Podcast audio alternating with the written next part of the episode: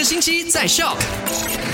Hello，你好，我是 My Speed Drive 的 Alina，一起回顾一下昨天的麦快很准跟你聊过的三件事。第一件事情呢是告诉你，现在如果没有遵守 SOP 的话，不再罚款一千令吉了，现在呢将会是罚款最高有一万令吉的。那这个数目真的是非常高，希望大家呢要保护好自己，遵守 SOP。当然，截至前天为止呢，我们沙拉月这里就有三十五人拿到了一万令吉的这个罚。款的那第二件卖快很准呢，就讲到了，如果有孕妇想要接种这个新冠肺炎的疫苗，你是需要去跟医生进行面谈了解以后再做决定。当然，医生也有给出建议，如果你打了这个疫苗的第二剂以后呢，一个月内，请你不要做任何的怀孕计划。那第三件卖快很准呢，就跟你 update 到了昨天新增的确诊病例。如果呢你想了解到今天最新的数据的话呢？就可以去到我们的 My s t a r w a r d FB 还有 IG